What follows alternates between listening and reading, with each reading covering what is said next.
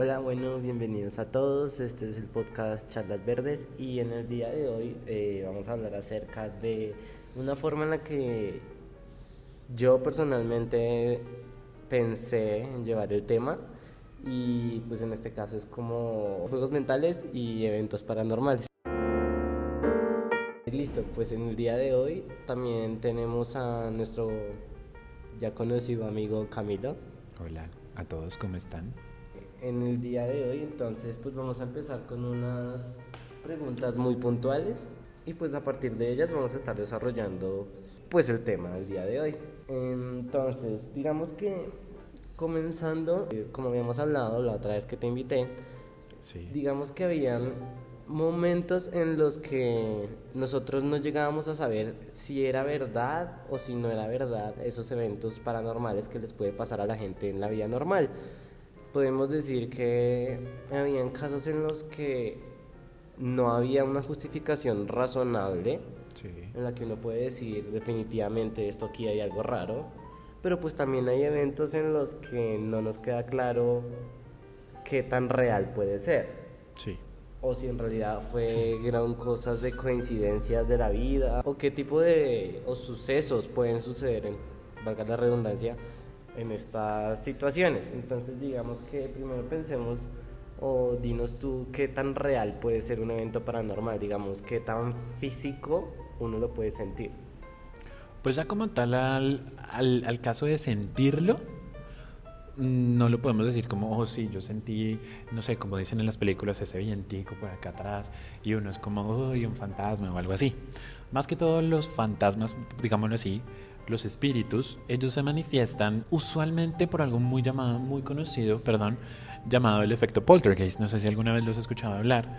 El efecto poltergeist es cuando un espíritu, un ser, tiene la suficiente fuerza energética para poder mover objetos tales como el típico, no sé, eh, la puerta que se cierra, el, no sé, el, el objeto que cae de repente, que simplemente no hay una explicación racional para eso, como bien decías tú. Pero la verdad, ¿qué tan real puede llegar a ser? Bastante real. Bueno, entonces danos un ejemplo de qué tan real puede llegar a ser esta situación. O sea, puede llegar el momento en que nosotros veamos materializado algo en lugar de solo ver sombras o cosas moverse de un momento a otro. ¿O qué más puede ser? Eso va a depender siempre de la energía que tenga el espíritu. Puede ser eh, que el espíritu tenga una fuerza energética bastante fuerte, por ende se pueda materializar ante nosotros. Son muy, muy, muy, muy raros los casos en los cuales uno puede ver un espíritu materializado. La verdad es algo bastante, bastante raro. ¿Por qué? Porque usualmente los espíritus no tienen esa capacidad energética para poderse materializar. Eso requiere de mucha energía, de mucha eh, para ellos en es algo muy desgastante. Por ende es muy difícil y muy extraño que un fantasma, para que las personas entiendan un espíritu, se pueda materializar. Usualmente las personas no creen en estos fenómenos precisamente por eso, porque tienen el típico pensamiento, hasta no ver, no creer. Precisamente, digamos que en general todas las personas tenemos esa, esa creencia de que pues hasta que no podamos ver como tal algo ya concreto, no podemos creer del todo en, pues, en que este mundo o esta dimensión alterna en realidad pues esté, en realidad sea real. Sí. Entonces, digamos que son varios factores, ¿no? Eh, que también son, no sé qué tanta coincidencia puede haber en ella, pero que de alguna u otra manera siempre ha estado como en esos, digamos, por ejemplo, en los casos de ciertos lugares o hechos lugares donde sucedieron ciertos hechos sí. Eh, y que por alguna razón pasan muy seguido actividad paranormal, digamos, no sé, aquí en Bogotá la Candelaria, el Cementerio Central, eh, también por la séptima en un restaurante en el que mataron a un montón de gente y, y pues se dice que ahora hay mucha actividad paranormal ahí. Sí, claro. También en el Cerro de Monserrate. Entonces digamos que son cosas que muchas veces lo pensamos pero no llegamos a concretarlo por la misma razón, de que intentamos darnos una justificación de que pues eso no, no puede pasar o no va a pasar o no existe. Pero pues digamos que esa mismo de dar como un salto de fe, se podría decir, y de creer en lo paranormal y en todas estas situaciones, pues digamos que es complejo para una persona normal. Sí, pero lo que yo digo, o sea, yo siempre le he comentado a las personas con las que he hablado, el simple hecho de que tú no lo puedas ver no significa que no sea real. Muchas veces lo que hacen las personas es buscar de tratarle una explicación lógica a esto. Un ejemplo muy claro. Una vez yo estuve de viaje en cierto país. Allí estábamos muy normal en la casa de, un amigo precisamente.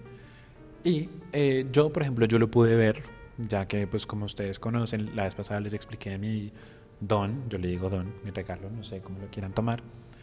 Em, estábamos en la casa de mi amigo normal. Estábamos en un primer piso, no había ventanas, no había nada. Y de repente los platos empezaron a caer. De a dos. Y eran los dos seguidos. Entonces mi amigo decía como no, eso fue que se soltó yo no sé qué, que se soltó el stand de los platos y que eh, por eso se cayó y yo no sé qué. Pero eh, prácticamente es algo que no tiene sentido. ¿Cómo es posible que dos objetos se caigan al mismo tiempo, de dos en dos? Y es que habían como unos cinco segundos de diferencia entre eh, entre cada caída de, par de platos. En ese momento yo, por ejemplo, podía ver que era un espíritu el cual quería llamar la atención.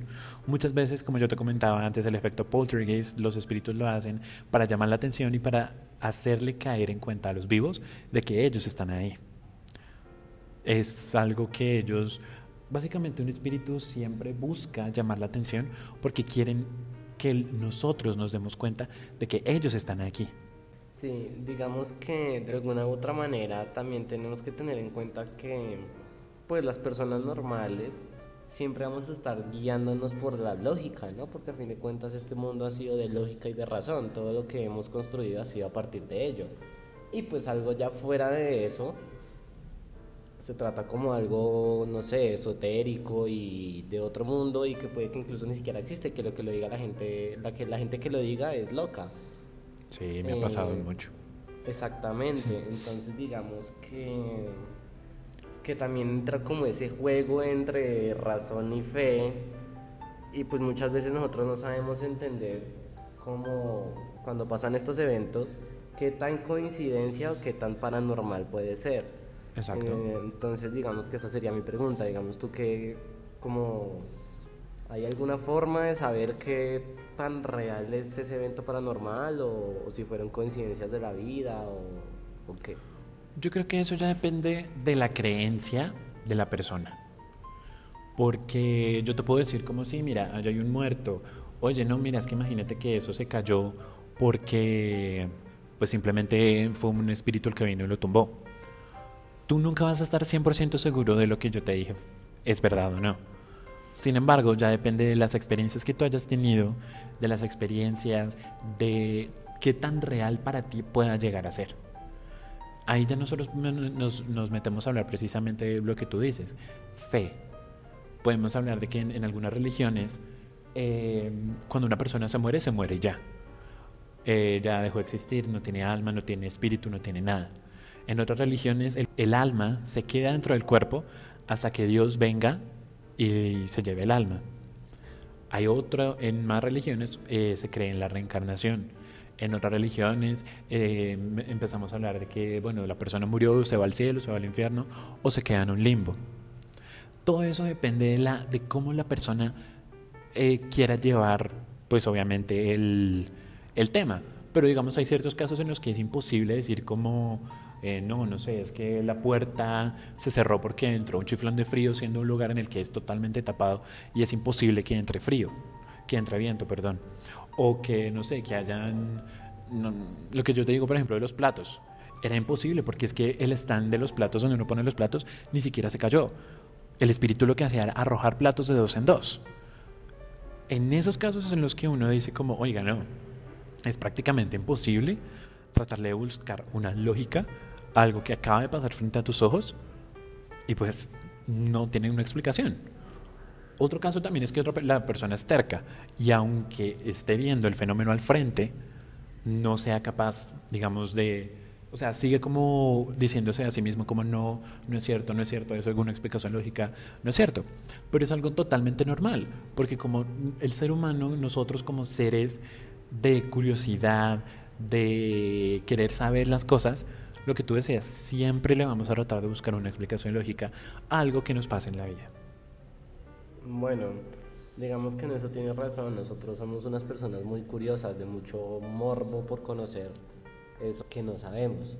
Pero entonces, digamos, te hago una pregunta, ¿el cerebro qué, tan, qué tanto se influencia de ciertos escenarios, como lo podría decir ahorita, no sé, cementerio central, la Candelaria acá, o algún cementerio en algún lugar donde ellos, donde estén escuchándonos, que digamos que mm, el desarrollo como persona alrededor de, una, de la sociedad en la que estamos, pues nos ha dado como entender que hay ciertos lugares en los que siempre sucede algo.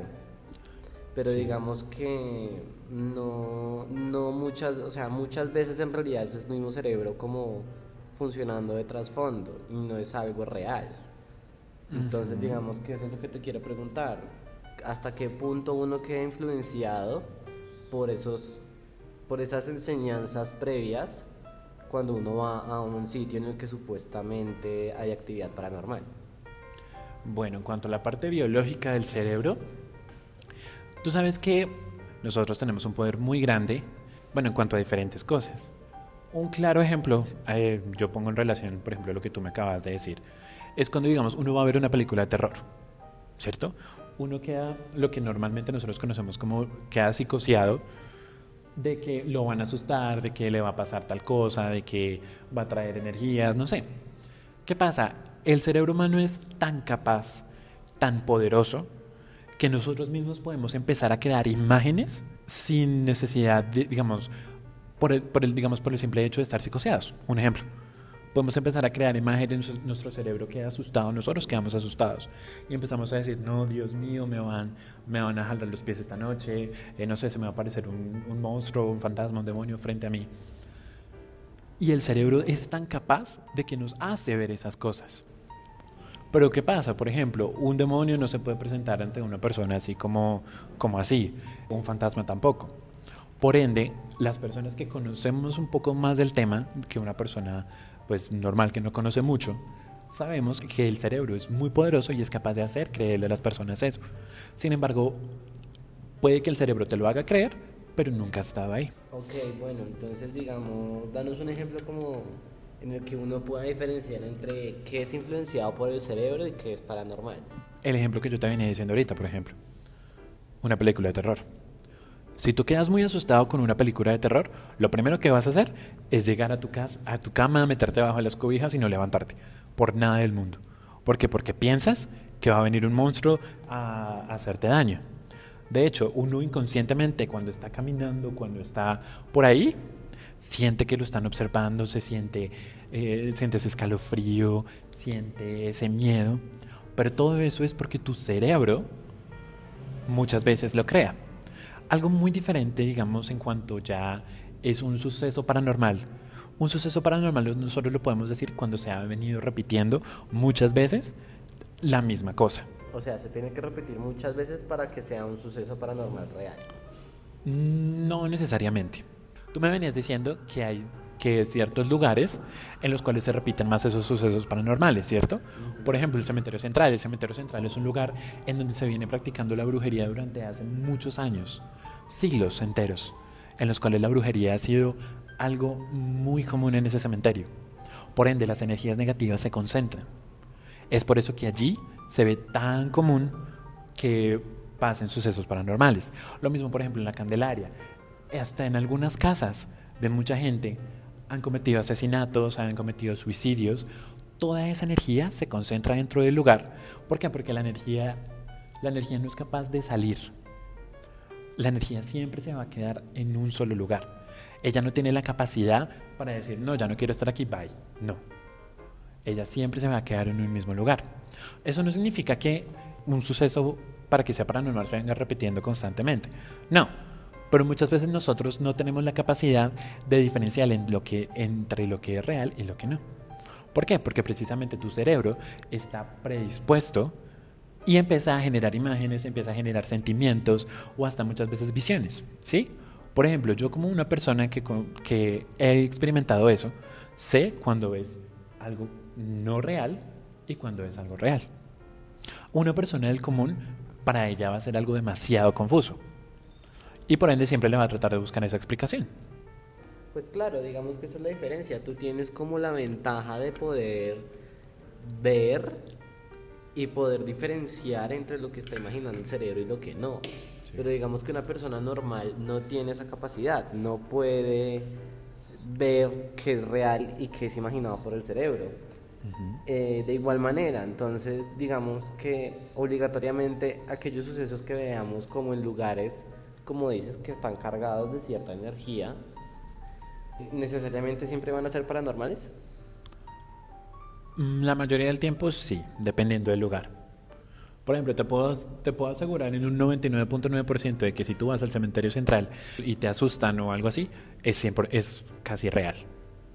Por lo que te venía comentando yo, son energías que se quedan atrapadas dentro de un lugar que ha sido afectado por sucesos fuertes, lo que yo te comentaba, suicidios, brujería, eh, asesinatos, muchas cosas que pues, se podrían catalogar malas, que hacen que eh, las energías, los espíritus tengan más potestad, más fuerza para manifestarse. Ok, listo. Entonces, en ese mismo orden de ideas, podemos decir que, o bueno, ¿por qué entonces en ciertos casos cuando uno va a estos lugares y no sucede nada, ¿por qué no sucede nada? En esos lugares en donde tú dices que sí o sí te asustan de alguna u otra manera. Porque no siempre te van a asustar. O sea, es como cuando tú, digamos, vas a un centro comercial. Puede que tengas o no dinero, pero aún así vas. Es un claro ejemplo. Tú puedes ir al centro comercial y si tienes dinero compras.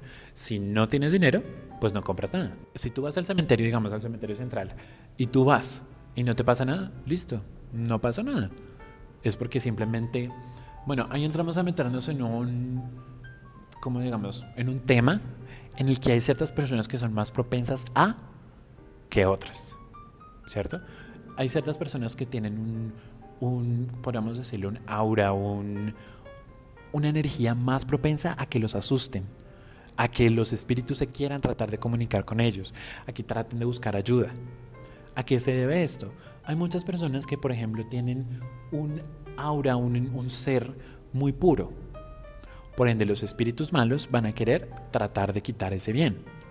Por ejemplo, en un cementerio, muchas almas, eso es algo que está comprobado hasta científicamente, que uno no se da cuenta cuando se muere. Por ende, cuando un espíritu, o sea, podríamos decirlo así para que nos lo imaginemos así súper tipo película, cuando el alma sale del cuerpo, el alma no sabe que está muerta. Por ende, cuando queda, digamos, cuando mueren, cuando el alma queda encerrada en el cementerio, ella qué es lo que va a tratar de hacer? Buscar ayuda. Y simplemente muchas personas puede que, que los espíritus les estén haciendo algo pero ellos no se dan cuenta. Hay algunas personas que, por ejemplo, sí son propensas a que puedan sentirlo y por ende los espíritus acuden más a ellos porque ven que hay una reacción cuando la persona, cuando ellos, cuando ellos se les acercan a la persona, hay una reacción. Bueno, entonces digamos que ¿cuál es la diferencia o cómo es que una persona o, un espíritu decide ir por una persona u otra. Precisamente por tu energía. Si tú tienes una energía propensa a poder sentir, o sea, tienes una energía pura, una energía bonita al cual el espíritu se ve atraído, el espíritu se va a acercar a ti. Si en cambio el espíritu ve, se te acerca, pero te hace algo y así tú no te das cuenta, el espíritu va a decir, no, esta persona es esta persona no me está poniendo atención. Obviamente yo no me voy a seguir detrás de él. Simplemente sigue derecho. Hasta encontrar una persona que sí sea capaz de sentirlo. Lo que yo te digo es un estímulo. Si yo te toco y tú me pones atención, obviamente yo te voy a hablar. Pero si yo te toco y tú sigues derecho, pues yo no te voy a, yo no te voy a seguir. Así como, oye, ven, háblame. No. eso es como un claro ejemplo. Bueno, y digamos que eso fue en el caso de espíritus de personas, pero en el caso de los demonios o ángeles, ¿qué miran en ese caso? Los demonios tú tienes que tener en cuenta que son seres oscuros. Ellos son ángeles que se dejaron llevar de la rabia, del dolor y de la envidia. Por ende, son maldad, son malos. ¿Qué es lo que ellos van a querer hacer? Van a querer atacar a personas buenas. Son personas influenciables que buscan, digamos en el caso de un demonio, que buscan hacerles el mal. Obviamente un demonio lo que siempre quiere hacer es el mal. Quiere, no sé, hacer caer en tentación a la persona, quiere que la persona se lastime, quiere que la persona, no sé, haga cosas malas. Ellos lo que siempre van a hacer va a ser organizar las cosas, presentarle, digamos, cuando, un demonio quiere hacer caer en la tentación a otra persona, es porque le ponen las cosas literal de frente. Si la persona decide caer o no en tentación, pues ya depende de la persona, pero el demonio siempre va a querer hacerlo. Como yo te venía diciendo, si tú le pones atención, obviamente él te va a seguir tentando, te va a seguir tentando, tentando. Pero si tú simplemente sigues derecho, listo, el demonio, aunque pueda que lo trate, tú no te vas a dar cuenta. Un ángel precisamente es todo lo contrario. Siempre va a querer que tú hagas el bien, siempre va a tratar de protegerte, ayudarte, cuidarte frente a las situaciones malas que puedan estar, que un demonio, digamos, te pueda presentar. Mm, ok, digamos, ¿y cómo podemos visualizar esos supuestas tentaciones que nos ponen los demonios? ¿O cómo los ángeles nos protegen de cierta manera? Muchas veces nosotros mismos ni nos damos cuenta. ¿Por qué? Un ejemplo claro es, no sé, de repente salió un trabajo que te va a dar muchísimo dinero, pero de un momento a otro el trabajo se cayó y consigues otro con el cual puedes vivir bien sin necesidad de excederte en lujo. Por ejemplo, ahí pudo haber actuado un demonio a hacer que tú consiguieras un, bueno, que de alguna manera sacaras un trabajo que te fueras a ganar mucho dinero, fueras a ser una persona con avaricia, con mujeres, por ende, digamos, la lujuria, eh, no sé, comer en exceso y hacerte pecar. Siempre, eh, en ese momento llega el ángel. Nosotros sabemos y nosotros siempre tenemos un ángel de la guarda detrás de nosotros. Siempre. Él es el que casi sí, bueno, el que nos está cuidando, nos está protegiendo y siempre lo que hace es tratar de que nosotros andemos por el buen camino. Está como ese conflicto en la cabeza que uno dice como, ¿qué pasa si hago esto? ¿Qué pasa si no lo hago? ¿Qué pasa si sí? ¿Qué pasa si no? Y muchas veces nosotros mismos sabemos que estamos haciendo un mal, pero aún así lo seguimos haciendo. Ahí es cuando nosotros nos hemos dejado llevar de los demonios que nos tentan a veces.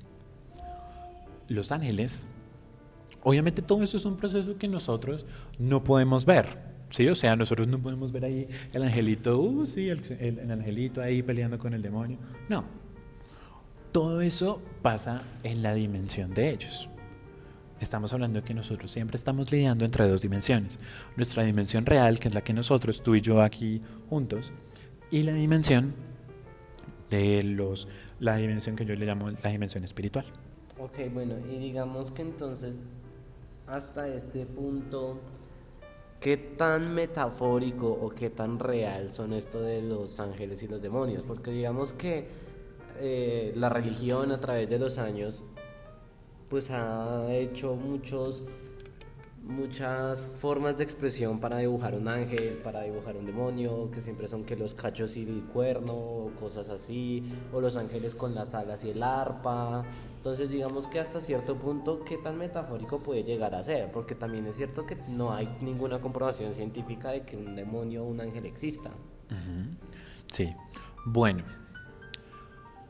pues desde mi concepto, obviamente porque yo los he visto, porque yo sé cómo, cómo son, puedo decir que son reales. Sin embargo, el ser humano siempre trata de, de cambiar como pueden ser estos. Por ejemplo, no todos los demonios tienen cuernos y cola. No, el demonio no tiene patas de cabra. El demonio no es rojo. Los ángeles no todos tienen así la aureola, las alas gigantes y un arpa. No.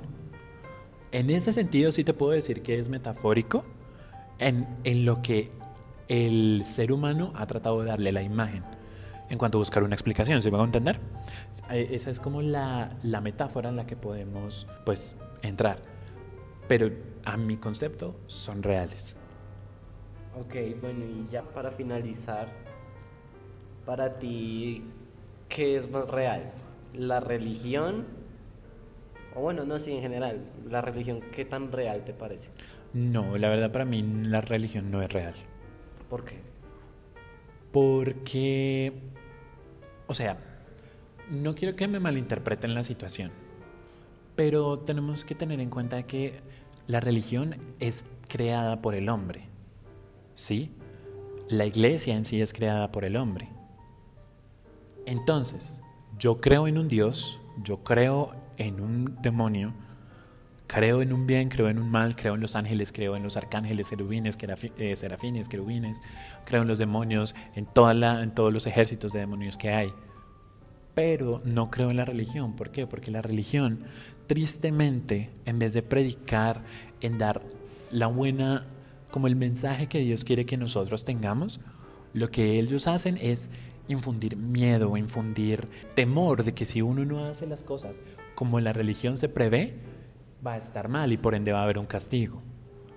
No siempre es así. Para mí la religión es un negocio, siéndote honesto. Ok, bueno, ya dejaremos por el día de hoy acá, ya que el podcast está bastante larguito hoy. Pues nada, nos escucharemos en otro, en otro próximo capítulo. Recuerden seguirme en mis redes sociales como Felipe Puerto 6 en Facebook y en Twitter como Felipe Puerto 6 y en Instagram como arroba charlas. Y nada, nos veremos en un próximo capítulo. Chao.